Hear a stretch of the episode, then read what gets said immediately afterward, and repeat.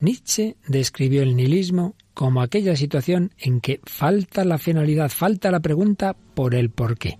Seguimos hablando del nihilismo. ¿Nos acompañas?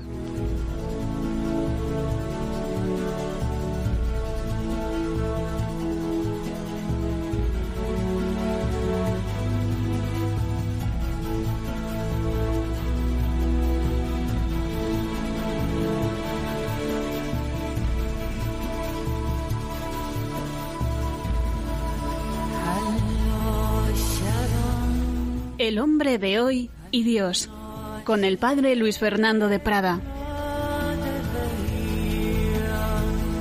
Un cordialísimo saludo, muy querida familia de Radio María. Bienvenidos a esta nueva edición del hombre de hoy y Dios. Seguimos buscando a Dios y dialogando con el corazón del hombre contemporáneo, con sus aciertos y sus errores, como todos, con sus deseos, esperanzas, desánimos, tristezas, alegrías, Vamos caminando, vamos buscando. El hombre y la mujer de hoy. Hoy tenemos a Paloma Niño. ¿Qué tal, Paloma? Muy bien, Padre Luis Fernando. Encantada de estar de nuevo en el programa. Un saludo para todos. Y aquí seguimos aprendiendo de unos y de otros y también recibiendo mensajes de nuestros nuestros comunicantes, nuestros oyentes. A ver qué nos has encontrado hoy entre todos los correos y mensajes de Facebook. Pues hemos elegido algunos de los comentarios precisamente en Facebook. El primero es de María Mercy que nos dice, familia, me encanta este programa y lo escucho casi todas las semanas. Me gustaría saber si lo vais a poner en el podcast de Radio María. Algunos programas me gustan tanto que los descargo para volver a escucharlos. Bueno, bueno, así se aprenden las cosas.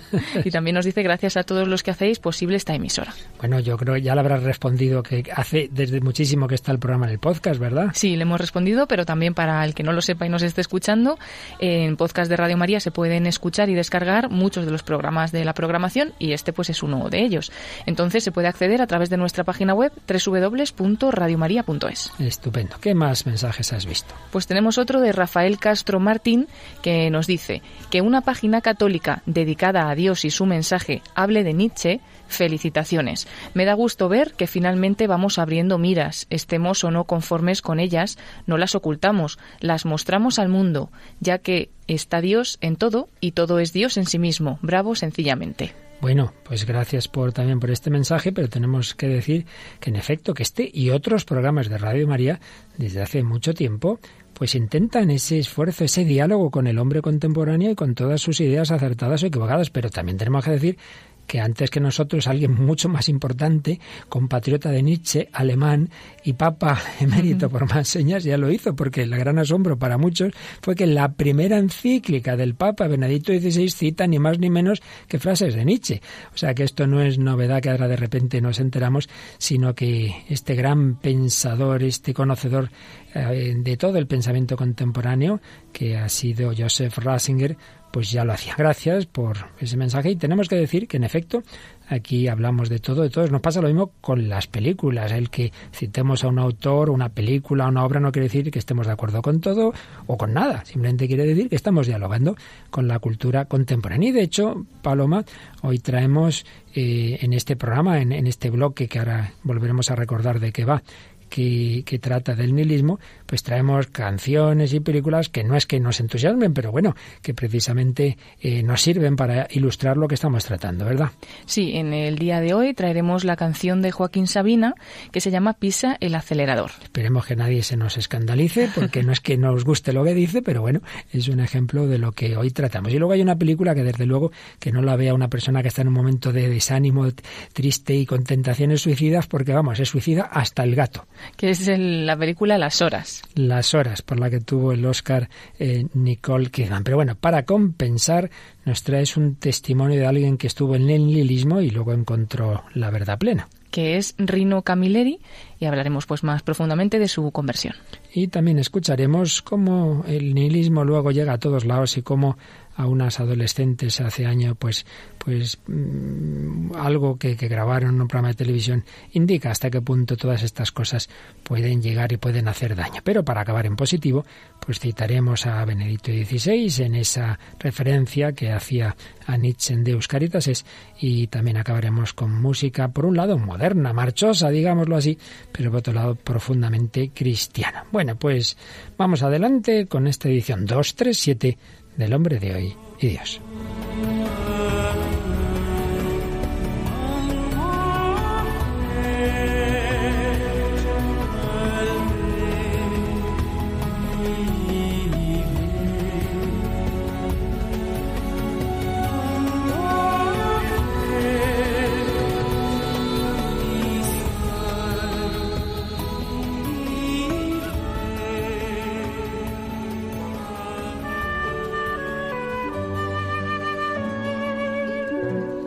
La semana pasada, el último programa, nuestra compañera Paloma nos hablaba de ese gran pensador francés de origen judío, Fabrice Hatzak, que en el momento de su pensamiento siguió el nihilismo de Nietzsche y que se encontró con Cristo y hoy es un profundo pensador católico, un gran conocedor de la filosofía y de la teología católica. Fabrice Hatzak. Pues bien, tiene un librito reciente que se titula Resurrección, experiencia de vida en Cristo resucitado, cuyo prólogo, aunque lo titula Manual de Utilización, es bastante desconcertante. Ese hombre escribe de una manera paradójica, un poquito quizá recuerda algo a Chesterton con frases provocadoras.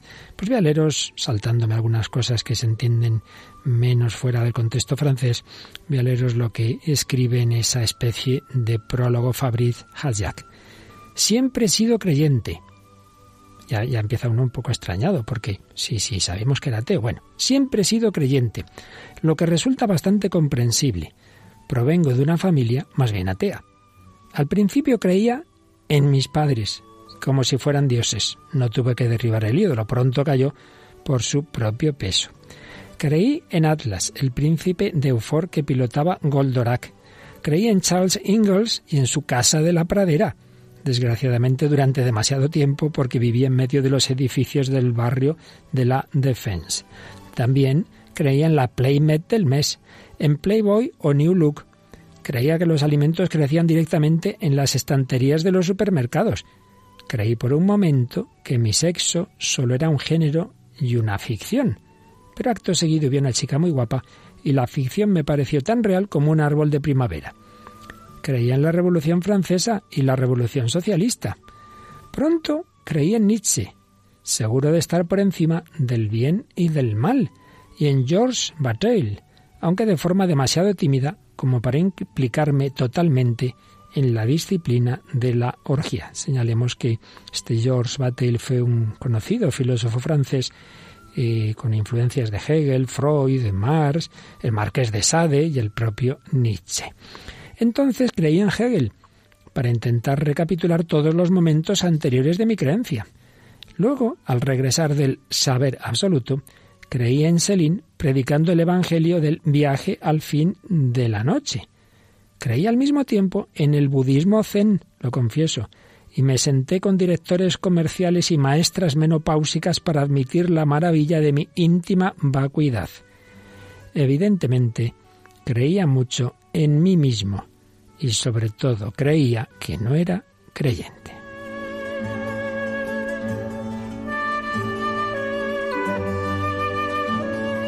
Y un buen día, plof, el torrente de la vida se llevó los bártulos. Redescubrí que era judío y francés para descubrir enseguida que Dios se había hecho judío.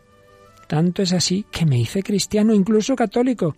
Fue el fin de los tiempos en que era tan crédulo y el inicio de una profundísima y humillante objetividad. La fe en un cierto carpintero galileo llamado Jesús, muerto y resucitado en Jerusalén bajo Poncio Pilato, es decir, en una pequeña provincia del imperio gobernada por un pequeño funcionario de la administración romana, fue muy eficaz para que volviera a poner los pies en el suelo. Esta fe es demasiado detallada como para dejarnos ir flotando en las abstracciones de las ciencias o las espiritualidades. Ante todo, el hecho de la resurrección es un principio de realidad demasiado severo. Los que creyeron en ella eran pescadores que sabían arreglar sus redes, albañiles capaces de construir catedrales, monjes hábiles en desbrozar y trabajar el campo, es decir, gente sumamente práctica y concreta.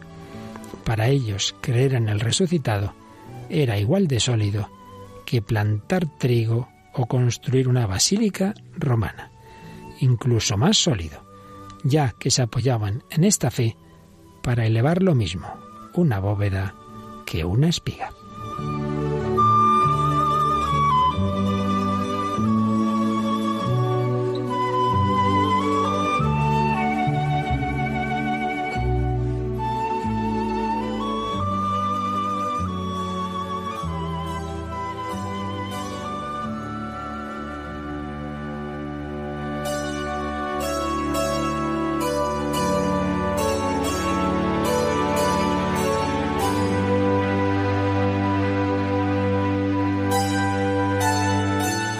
Paloma, como habrás podido comprobar, este autor del que nos hablaste el otro día escribe de una manera muy sugerente, ¿verdad? Sí, me dan ganas de leer alguno de sus libros y sobre todo también me, pues aunque hablábamos un poquito de él, pero aquí en esta descripción pues se ve por todos los sitios por los que pasó, ¿no? Sí. Hasta que llegó a la verdad. Muy interesante, muy interesante, pero sobre todo muy sugerente el que a veces decimos, claro, los creyentes creen, creen cosas así extrañas más allá y tal. Y él ha descubierto justo lo contrario. He creído en muchas ideologías y me he encontrado ahora con la realidad concreta, objetiva. Un carpintero, que es el Hijo de Dios que ha muerto y ha resucitado. Antes creía en muchas cosas.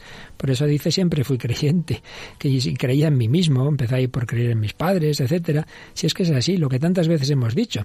Si el hombre tiene un sentido religioso, el tema es que si no cree en Dios acaba creyendo en otras realidades, pues mucho más etéreas. Esas sí que lo son, etéreas y, y abstractas, ideologías y, y cosas bastante extrañas. Pues bien, partiendo de que todos los seres humanos buscamos la verdad, todos también necesitamos un apoyo absoluto, una realidad que, que, cumpla nuestros deseos y nuestras esperanzas. Este es el itinerario de este programa desde el principio. Partimos de lo que tenemos en común todos los hombres, por eso queremos tener ese diálogo con el hombre de hoy, con el hombre contemporáneo, porque en lo que todos estamos de acuerdo es que todos buscamos la verdad, buscamos la felicidad. Y luego, pues hay quienes pensamos que la plenitud, no excluimos las partes de verdad que haya en cualquier realidad, la plenitud de la verdad está en Dios y, y, ese Dios nos ha creado a todos con participación de su ser, de su verdad, de su bondad, de su belleza. Una plenitud, por tanto, en la trascendencia, en Dios que no es parte de este mundo. Y ahí se cumplen plenamente nuestras esperanzas. La segunda postura es cuando se cree que ya en este mundo está la plenitud, que no hace falta mirar hacia arriba. Y todo ese campo de la inmanencia del que hemos hablado en muchos programas anteriores. El absoluto está aquí, está en el más acá, está en este, en este mundo. Y la tercera posibilidad es cuando no se cumplen nuestros deseos. El hombre desea algo que no existe. Desea una verdad, una felicidad, una belleza, una bondad que no existe. Y por tanto, ¿qué le vamos a hacer? Estamos mal hechos, por así decir, y entonces lo que nos espera es el vacío, la nada, la decepción y, siempre es la perspectiva del, del suicidio en último término. Pues bien, justamente estamos cambiando de tercio de ese optimismo antropocéntrico de la Ilustración, que esperaba la plenitud de este mundo, a este vacío más de nuestra época de pensar que no hay nada que cumpla los deseos del hombre. Y como figura muy especial de transición entre un campo y otro está Nietzsche. De transición, porque por un lado nos va a decir, y hoy lo veremos todavía más claro que la semana pasada, que no hay nada, no hay nada sólido que cumpla nuestros deseos, pero por otro lado, él piensa que, que hay realidades de este mundo que sí, que son, que son absolutas, que, que tenemos que vivir de ellas, que tenemos que disfrutarlas, ¿no? No tiene ese pesimismo terrorífico que luego será típico del existencialismo estilo Sartre. Por eso está yo un poco paradójicamente entre, entre un optimismo antropocéntrico de la ilustración moderna y el pesimismo de la posmodernidad. Y está esa palabra que sirve para demasiadas cosas y por eso a veces acaba perdiendo sentido, pero bueno, seguimos usándola que es el nihilismo, no hay nada, ya decíamos la semana pasada, diversas acepciones, el origen de la palabra, de eso ya hablamos. Podemos recordar lo que escribe Vittorio Posenti. Son muchos los conceptos que se relacionan con la idea de nihilismo. La crisis de los valores, la desvalorización de los más altos, el relativismo intelectual y moral, la disolución de la misma idea de verdad, un pesimismo crepuscular que tiende hacia la decadencia, un sentido desesperado de la finitud, pérdida del centro y de todo sentido, fin de la concepción lineal de la historia e incluso el concepto de fin de la historia, más allá de la historia. No se puede negar un parentesco entre estos eventos y la naturaleza enigmática del nihilismo. Sin embargo, no es suficiente identificar un parentesco. Otros, quizá con más razón, aluden al nihilismo como algo relacionado con la pérdida del centro y con la crisis de sentido, que depende de la desaparición de un punto de vista privilegiado o absoluto sobre el todo. Y también señala que si en general el nihilismo ha suscitado una actitud negativa, temor y repulsión, hoy día hay en cambio muchos que lo ven en un sentido positivo. Pues bien, vamos hoy a seguir sobre todo la síntesis que creo que hace de una manera muy, muy lograda de Mariano Fazio en su Historia de las Ideas Contemporáneas. Ya el día pasado hablamos de Nietzsche, un poquito su vida y las ideas principales, pero hoy vamos a seguir desarrollando su pensamiento porque para nuestro fin de ese diálogo con el hombre contemporáneo es muy importante porque veremos que mucha gente sin saberlo quizá pues tienen un trasfondo nietzscheano y por eso es bueno que conozcamos mejor su pensamiento. No creo que podamos acabarlo hoy, pero bueno, vamos a seguir caminando. Y como digo, Mariano Facio nos sitúa esta figura en ese contexto del que hablábamos el otro día, de cómo fue un momento decisivo en la historia lo que ocurre más o menos en torno a la Primera Guerra Mundial. Todo ese optimismo de la Ilustración, de esos regímenes posteriores a la Revolución Francesa, el hombre iba a conseguir la paz, la justicia, la libertad, fue cambiando y sobre todo se produce con esa Primera Guerra Mundial todo aquel horror, todo lo que implicó una gran crisis cultural, ideológica, y de esa crisis se podía salir o bien por una vuelta a Dios y las verdades más importantes de tipo metafísico, o por el contrario, encerrándonos más y más en, nosotros mismos y yendo por este camino del nihilismo, que a su vez eh, presenta dos facetas fundamentales. Un nihilismo más bien existencial, que es sobre todo una crisis de sentido, y esto es lo que vemos hoy día muy extendido. Muchas personas no saben cuál es el significado último de la existencia humana, si es que lo tiene o es que no hay ni siquiera por qué preguntárselo. Y desde un punto de vista más teórico, el nihilismo pues viene a ser una especie de escepticismo radical del hombre frente a la posibilidad de conocer la verdad. No existe la verdad, no existe y si existe no podemos realmente conocerla. Pues bien, vamos a ver cómo detrás de estos dos matices del nihilismo está en mayor o menor medida esta figura enigmática de Federico Nietzsche, que como recordábamos el día pasado, pues está justamente en el cambio del siglo XIX al XX, puesto que muere en 1900. Seguimos esta síntesis de Mariano Facio, que en primer lugar pone como punto central desde el que podemos intentar entender el pensamiento de Nietzsche, cosa no fácil, porque no es un pensador sistemático, no es Hegel precisamente, sino que es más bien un, un poeta y en cierto sentido una especie de profeta, detesta el pensamiento racional, usa las metáforas, las imágenes legendarias, todo así, claro, hace que la interpretación muchas veces sea contradictoria, unos a veces interpretan por un lado o por otro, pero sí que está claro que el centro de ese pensamiento desordenado, el centro a pesar de todo es la vida. Por eso se habla del vitalismo, del vitalismo de Nietzsche. Ya en su primera obra, El nacimiento de la tragedia, del espíritu de la música sobre los griegos, habla de, los autores anteriores a Sócrates, el periodo presocrático. Entonces dice que ahí había un cierto equilibrio entre dos corrientes, el impulso apolíneo y el impulso dionisíaco. ¿Qué es esto? El impulso apolíneo, la línea de Apolo, es una tendencia más bien racional que genera un arte mm, nítido que se expresa en la escultura y la arquitectura, y en cambio el impulso dionisíaco, pues es el caos creador, la fuerza orgiástica que se expresa de una manera particular en la música.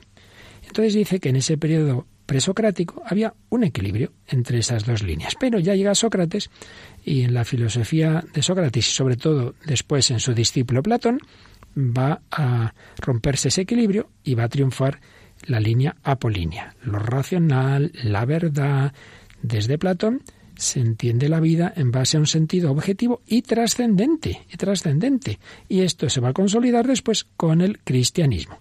Ya hablábamos en otra ocasión del famoso mito de la caverna. Platón dice que lo que vemos aquí con nuestros sentidos, pues es, es, precisamente lo menos importante. Lo realmente importante es lo que está en ese mundo de las ideas, en un mundo trascendente. Bueno, pues para Nietzsche ese es el gran error hacer residir el sentido de la vida terrena en un más allá y luego en el cristianismo en Dios, en esa trascendencia. Para él es una gran mentira, es una falacia divina. Hay que desenmascarar eso y eso será la muerte de Dios. Y la consecuencia será la desaparición de todos los valores que la visión trascendente de la vida ha creado.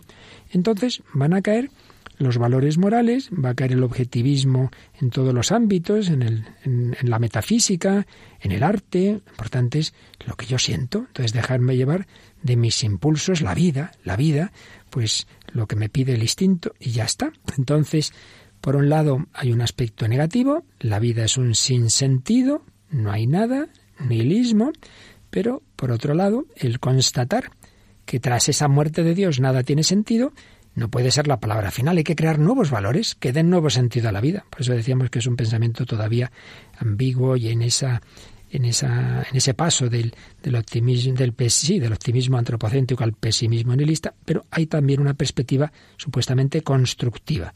Para superar el nihilismo hay que comprender la vida y intenta entenderla con ideas como son el eterno retorno, la voluntad de poder, el superhombre y la transmutación de todos los valores. Pero bueno, para lo que nos interesa ahora, todo esto lo iremos explicando poco a poco, pero para lo que nos interesa de cara a lo que vamos ahora a escuchar, Paloma, que es la, una canción de Joaquín Sabina, nos fijamos sobre todo, aunque sea uno de los últimos puntos que desarrollaremos, en que Nietzsche va a rechazar todo tipo de valores morales basados en esa objetividad de algo que sea bueno, que sea malo. No, no, no. Hay que ir más allá del bien y del mal. Soy yo el que debe decidir lo que hacer y debo dejarme llevar de los impulsos. Y la verdad es que cuando he oído esta canción, que nadie se asuste ni se escandalice, estamos en ese diálogo con el hombre contemporáneo, esta canción de que nos traes hoy, de Joaquín Sabina, pues uno dice, uy, madre mía, yo no sé si ha leído Nietzsche, pero desde luego yo creo que ese vitalismo más allá del bien y del mal, no hagas caso de las normas, odia al cristianismo, yo creo que algo de eso está un poquito detrás de esta canción, ¿no te parece? Sí, y también le va a parecer así, creo que a nuestros oyentes, que bueno, creo que nos asustarán porque están entendiendo de lo que estamos hablando. Y para introducirla un poco, pues comentar algo de Joaquín Sabina, aunque es muy conocido, nacido en Úbeda, en Jaén, en 1949, es cantautor, poeta y pintor español, una de las figuras más destacadas de la música contemporánea española. Se estima que ha vendido más de 10 millones de discos y también ha compuesto canciones para otros artistas como Ana Belén, Miguel Ríos, etcétera. Y en esa faceta literaria que tiene, pues ha publicado también nueve libros recopilando letras de sus canciones y también algunos poemas. Bueno, pues vamos a escuchar un poco esta, esta canción y, y la comentamos. Dentro de algún tiempo estarás acabada metida en tu casa haciendo la cola. Nadie te dirá, muñeca, ven conmigo. ¿Dónde irás cuando no tengas un amigo? Tarde ya comprenderás por qué te digo, pisa el acelerador, gasta las ruedas, pisa el acelerador, hasta que puedas, pisa el acelerador, siéntete viva, pisa el acelerador, no estés cautiva mientras tenga gasolina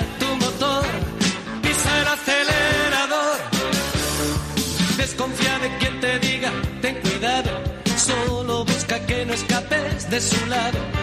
Antes de que te aniquilen sus reproches, déjalo que duerma y a la medianoche. Sal por la ventana, pone en marcha el coche y pisa el acelerador. Es estupendo, pisa el acelerador. Salir corriendo, pisa el acelerador.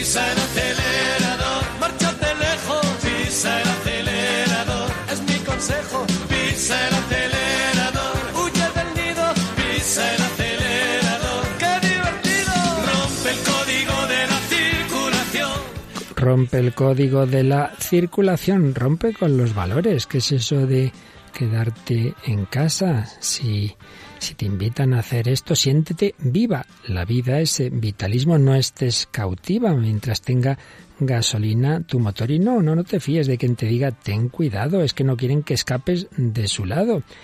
Bueno, pues ya podéis intuir lo que se está diciendo. Déjalo que duerma y a la medianoche sal por la ventana. Es decir, deja a tu marido, pone en marcha el coche. Es estupendo salir corriendo de madrugada.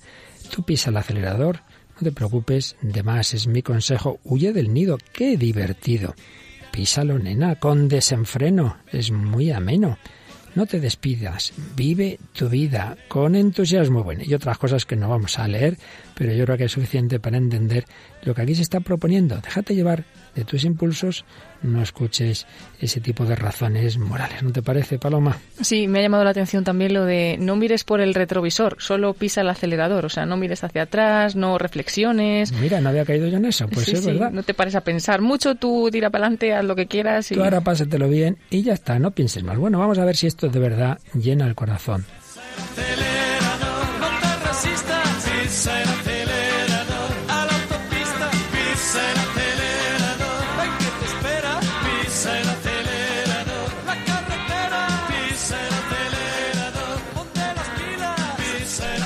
Bueno, pues este es el, el nihilismo vitalista de Nietzsche llevado a una, a una canción de nuestra época, para que nos demos cuenta que tantas veces hemos dicho que lo que a lo mejor un pensador escribe por ahí, que no lo ha leído casi nadie, luego se convierte en música, se convierte en cine, se convierte en tantas manifestaciones culturales. Por eso os decía que hay que conocer un poquito a Nietzsche porque está más presente de lo que nos puede parecer no vale la pena, no existe un sentido, no hay valores objetivos, entonces lo único que queda es, bueno, pues que vivas la vida y entonces no pienses en el más allá, no seas platónico ni cristiano, simplemente vive, vive ese momento presente. Obviamente, eh, este, este planteamiento pues implica que no hay un Dios, que no hay un Dios que es verdad, que es fundamento de la verdad, de la moral, que me dice lo que tengo que hacer, etcétera.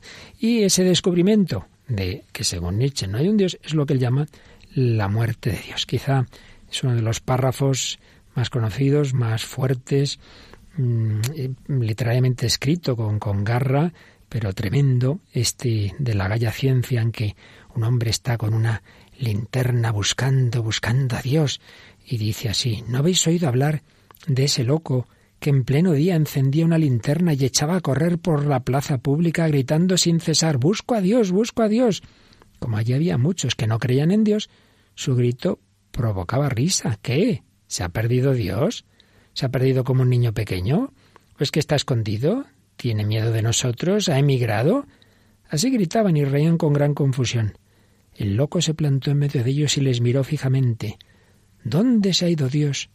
Yo os lo voy a decir, gritó. Nosotros lo hemos matado. Vosotros y yo. Todos somos sus asesinos, pero ¿cómo hemos podido hacer eso? ¿Cómo hemos podido vaciar el mar? ¿Y quién nos ha dado la esponja para secar el horizonte? ¿Qué hemos hecho al separar esta tierra de la cadena de su sol? ¿A dónde se dirigen ahora sus movimientos? ¿Lejos de todos los soles? ¿No caemos incesantemente? hacia adelante, hacia atrás, de lado, de todas partes. ¿Hay aún un arriba y un abajo? ¿No vamos como errantes a través de una nada infinita? ¿No nos persigue el vacío con su aliento? ¿No oímos todavía el ruido de los sepultureros que entierran a Dios? Dios ha muerto, y nosotros somos quienes lo hemos matado. Lo que el mundo poseía de más sagrado y poderoso se ha desangrado bajo nuestro cuchillo. ¿No es excesiva para nosotros la grandeza de este acto? Tremendo párrafo, hemos ido saltando algunas frases, pero creo que está claro. Esa muerte de Dios, el propio Nietzsche se da cuenta de que tiene una trascendencia tremenda, nos lleva a esa nada, a ese nihilismo, a ese vacío. No vamos como errantes a través de una nada infinita. Si Dios ha muerto, no pretendamos que existe como él en el fondo está criticando a pensadores ateos, pero que de alguna manera sustituyen a Dios por valores absolutos. Dice, no, no, no, no, no nos persigue la nada, no nos persigue el vacío con su aliento. Si Dios ha muerto, se ha desmoronado el mundo trascendente. No solo ha desaparecido Dios, que en realidad para él nunca ha existido, sino todo punto de referencia. Ya no hay horizonte. El sol se ha soltado de la tierra, no hay arriba ni abajo. Al no haber nada absoluto, todo es relativo. Vemos ahora por qué ese relativismo, esa dictadura del relativismo, que decía Benedicto XVI. En este sentido, la muerte de Dios es una tragedia. Ese loco que anuncia la muerte de Dios tiene que despertar a los ateos que no se han dado cuenta de las consecuencias tremendas que trae consigo dicho acontecimiento. Señala Mariano Nofasio que es una crítica velada a esos ateos de la modernidad como Strauss, Feuerbach o Marx, que continúan hablando de valores absolutos, como la justicia, la fraternidad. Dice, bueno, bueno, estos son pamplinas.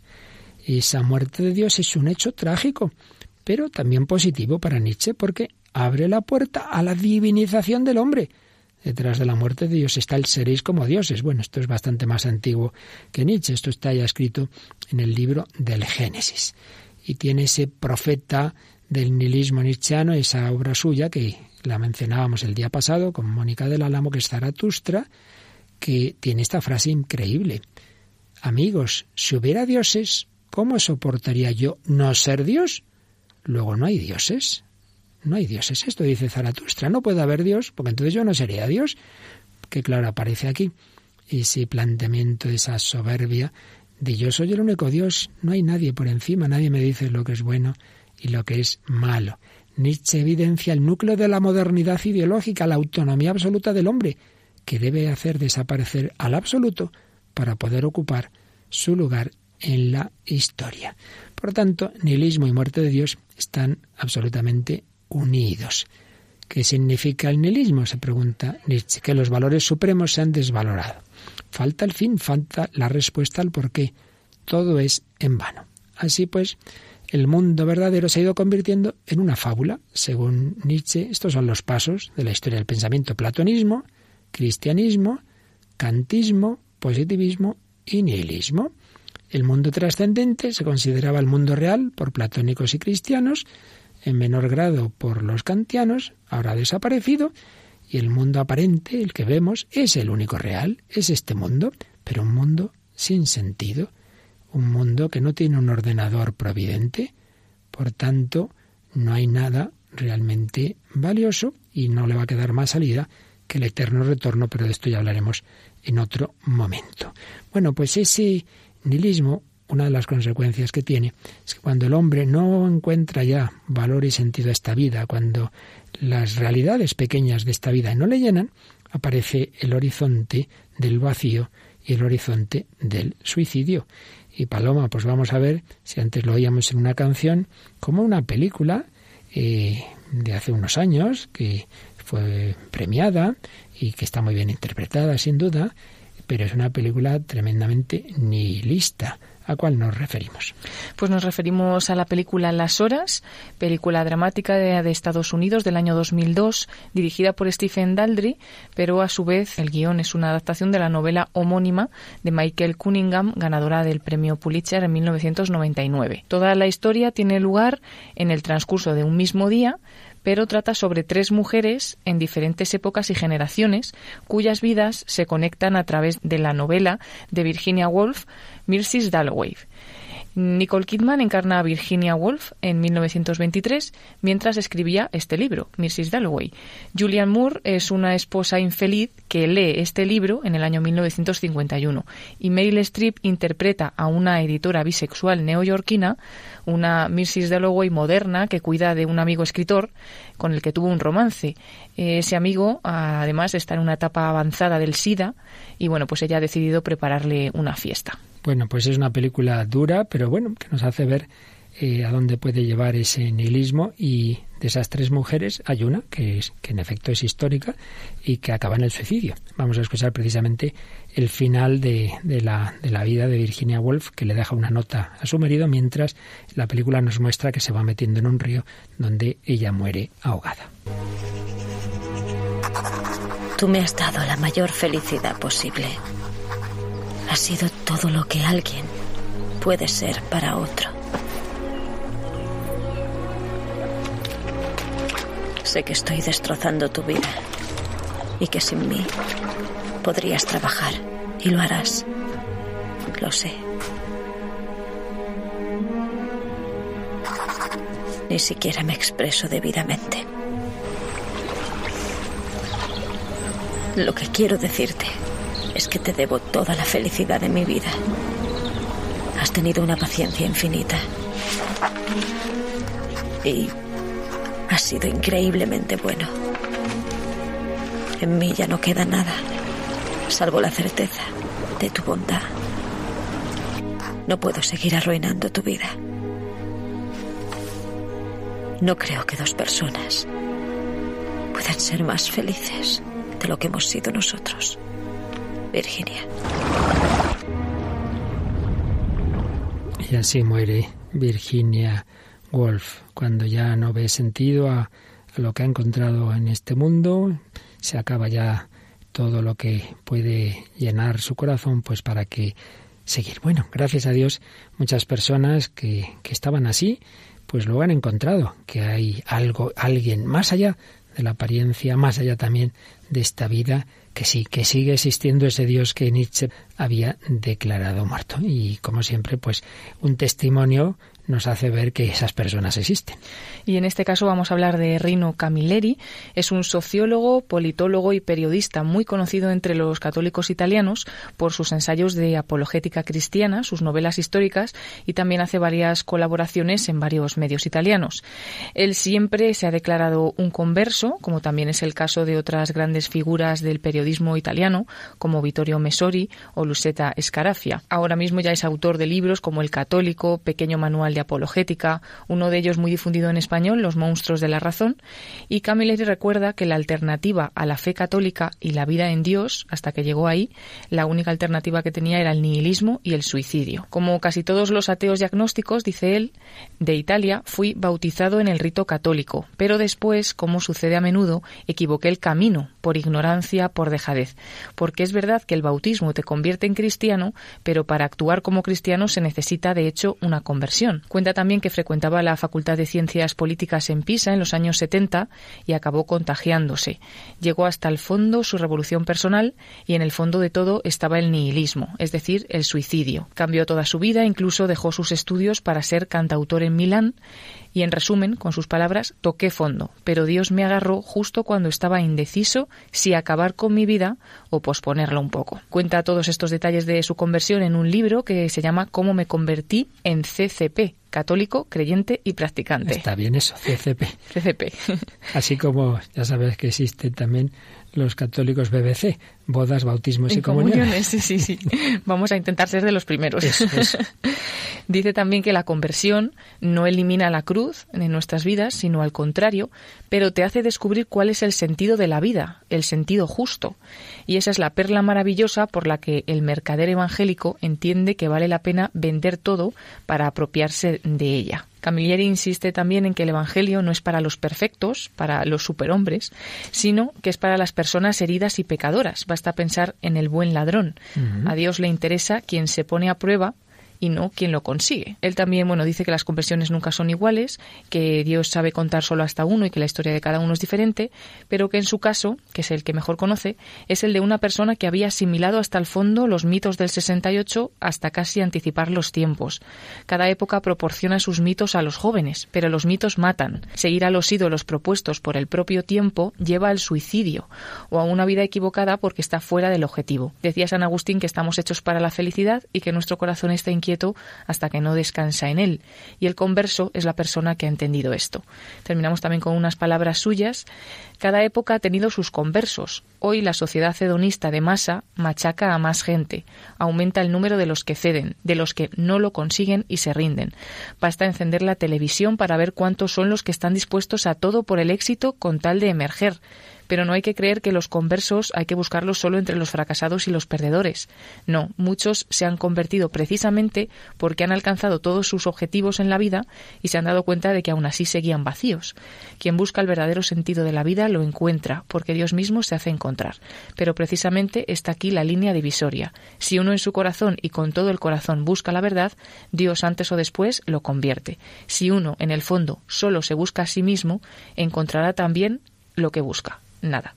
Oye, muy interesante, me ha gustado mucho y particularmente destacaría lo que dice, que a veces se encuentra a Dios tocando fondo, pero también cuando uno lo tiene todo, pero ve que eso no le llena, porque estamos hechos para Dios y Dios existe, aunque Nietzsche pensara lo contrario. Pero fíjate que ha mencionado los mitos del 68 y desde luego si hay un campo en el que ese vitalismo, relativismo nihilismo moral incluso anticristiano de Nietzsche se ha extendido entre la cultura, sobre todo los jóvenes, es el hedonismo especialmente en el campo sexual.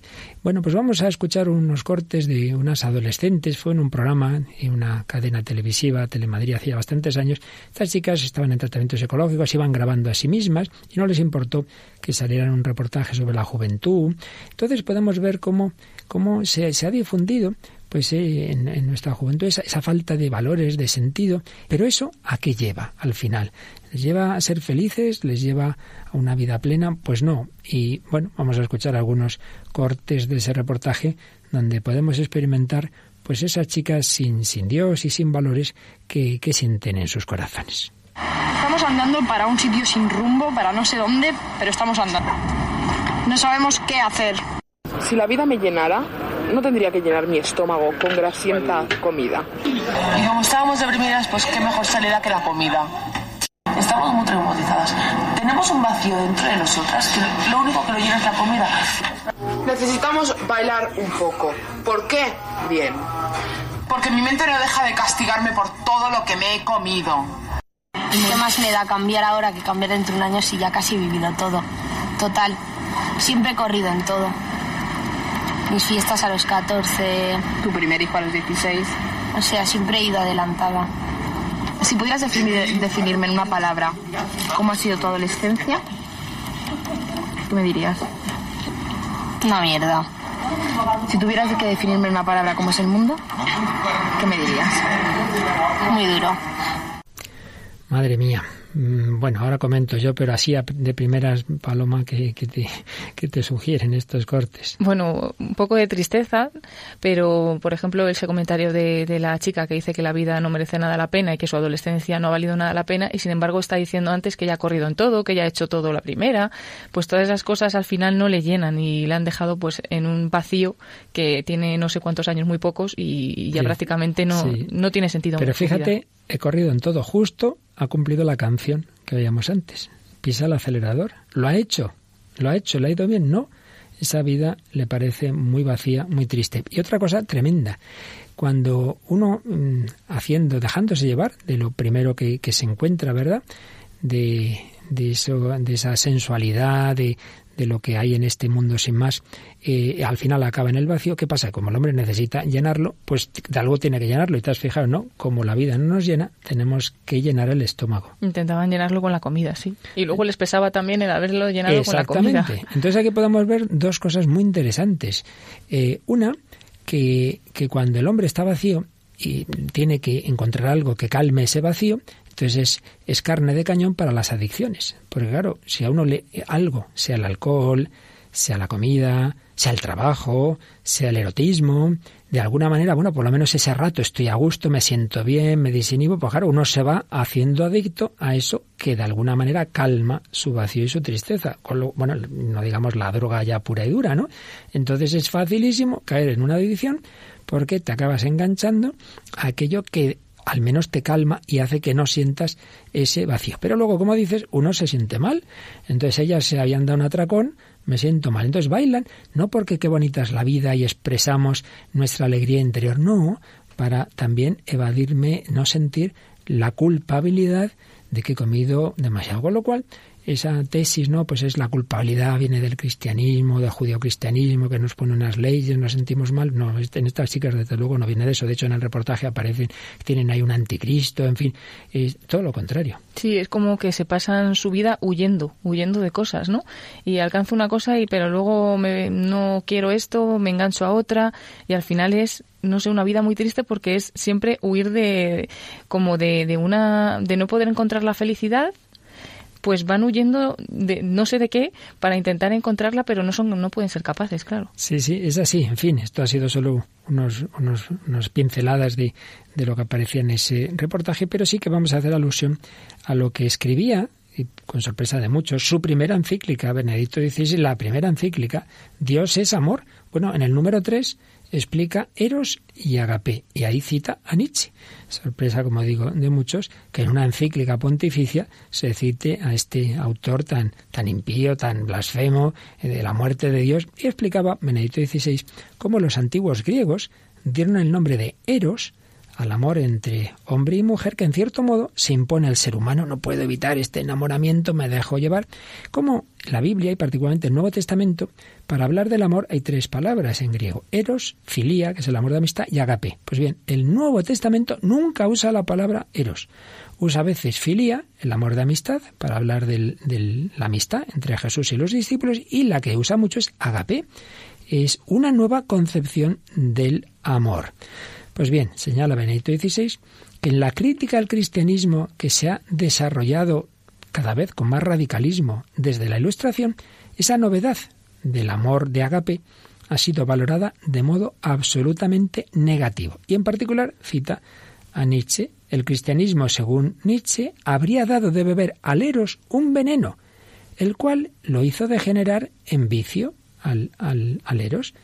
Entonces, dice Benedicto XVI que su compatriota expresó de este modo una idea que está muy difundida en nuestro mundo. La Iglesia, con sus preceptos y prohibiciones, ¿no convierte acaso en amargo lo más hermoso de la vida?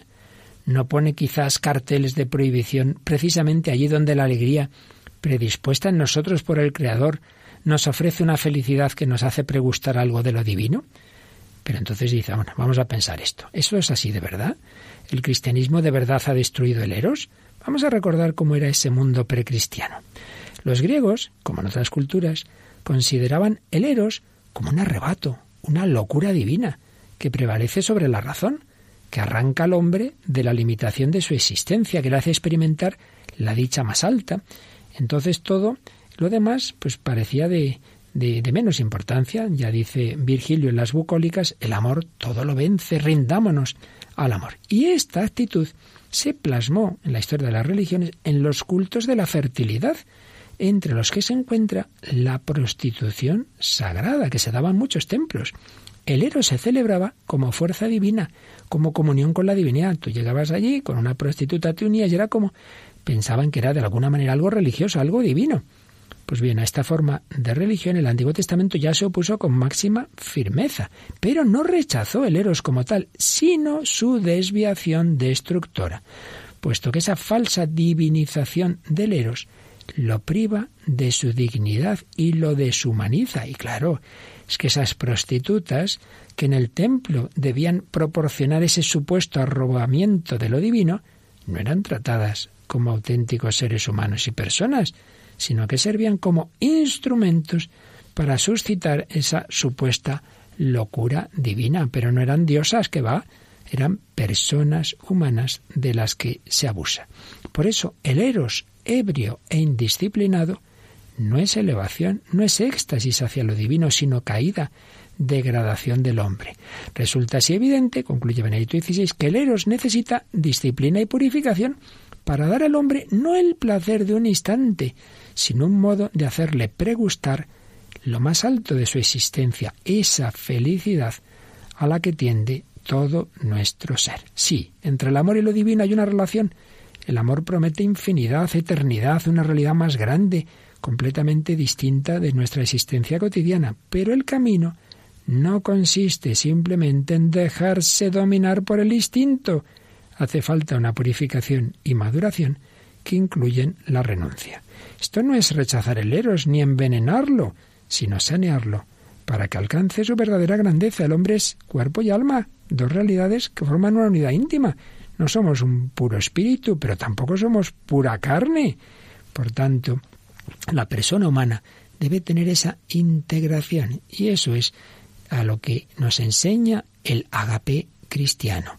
El amor verdadero integra el eros, pero no lo degrada en puro sexo, no convierte en mercancía, en simple objeto que se puede comprar y vender ese cuerpo humano.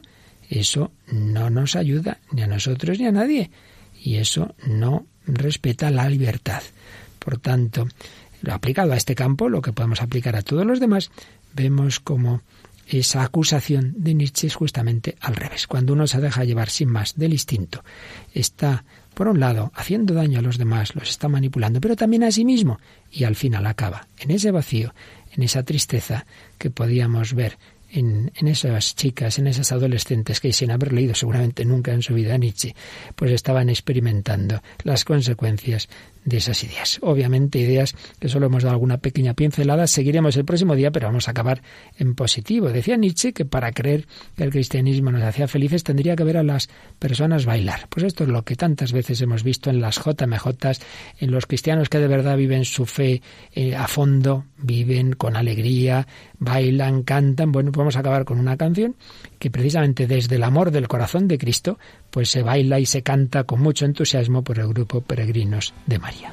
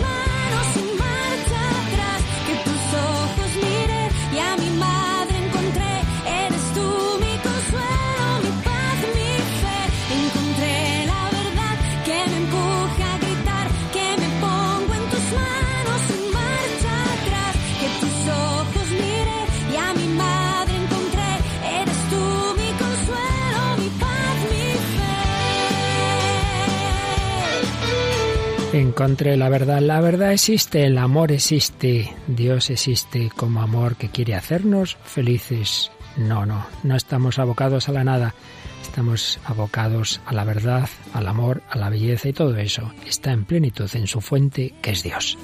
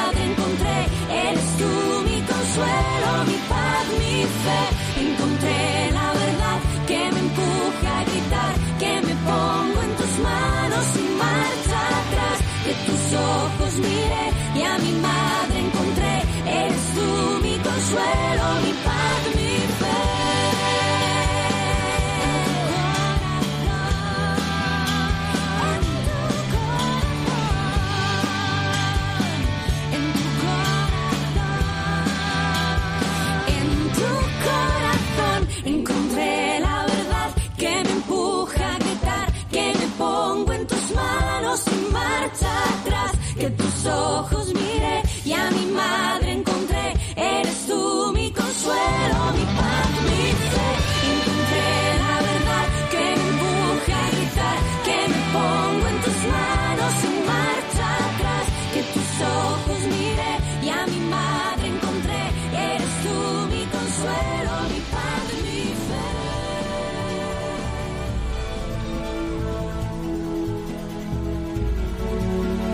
Bueno, Palomo, aquí ya estábamos casi bailando, ¿verdad? Sí, muy bonita la canción y súper animada. Y nos indica eso, ¿dónde está la verdadera vida? La vida verdadera, la que nos ha traído Jesucristo resucitado, la vida de Dios, la vida del Espíritu Santo, el amor de Dios que se ha derramado en nuestros corazones. Pues ojalá todos lo encontremos, que no acabemos como el pobre Federico Nietzsche en esa amargura y luego pues como consecuencia de ese hedonismo, esa sífilis que influye tanto en llevarle a la demencia y acabar en ese manicomio, pues que ojalá encontremos todos la verdad, el amor, la felicidad que existen. Y en ese diálogo, en esa búsqueda estamos todos. Y también, queridos oyentes, siempre agradecemos vuestros comentarios, vuestras sugerencias. Pues recordemos una vez más cómo podéis hacernoslas llegar. Pues puede ser a través del correo electrónico el hombre de hoy y Dios el hombre de hoy y Dios o también cualquier comentario que queráis enviarnos a través de las redes sociales. En nuestra página de Facebook hay una publicación por programa pues ahí esperamos los comentarios y se encuentra buscando en el buscador de Facebook por el nombre del programa, El Hombre de Hoy y Dios. Y en esa página web de Radio María, www.radiomaria.es, ya sabéis que está el podcast, todos los programas anteriores, pero más fácil es que solicitéis los DVDs donde hemos ido recopilando los 236 anteriores, que ya está bien, con unos índices que pueden ayudaros a encontrar. Todo eso lo podéis solicitar a través de la página web o llamando al 902-500-518. Y en esa página web y en ese número de teléfono también os pedimos esos donativos. Estamos ya acabando la campaña de mayo para que siga adelante Radio María y podamos hacer programas como este y otros muchos. Necesitamos la ayuda de todos. Tú ya has hecho tu aportación a Radio María en este mes. Esa flora María antes de que acabe el mes de mayo. Pues si no, a partir de las 9 de la mañana puedes llamar a ese 902 500 518. Paloma Niño, como siempre, muchísimas gracias y a descansar. Gracias, Padre Luis Fernando. Buenas noches a todos los oyentes. Y a todos vosotros, claro que sí. Muchas gracias también. Seguimos unidos hasta el próximo día, si Dios quiere.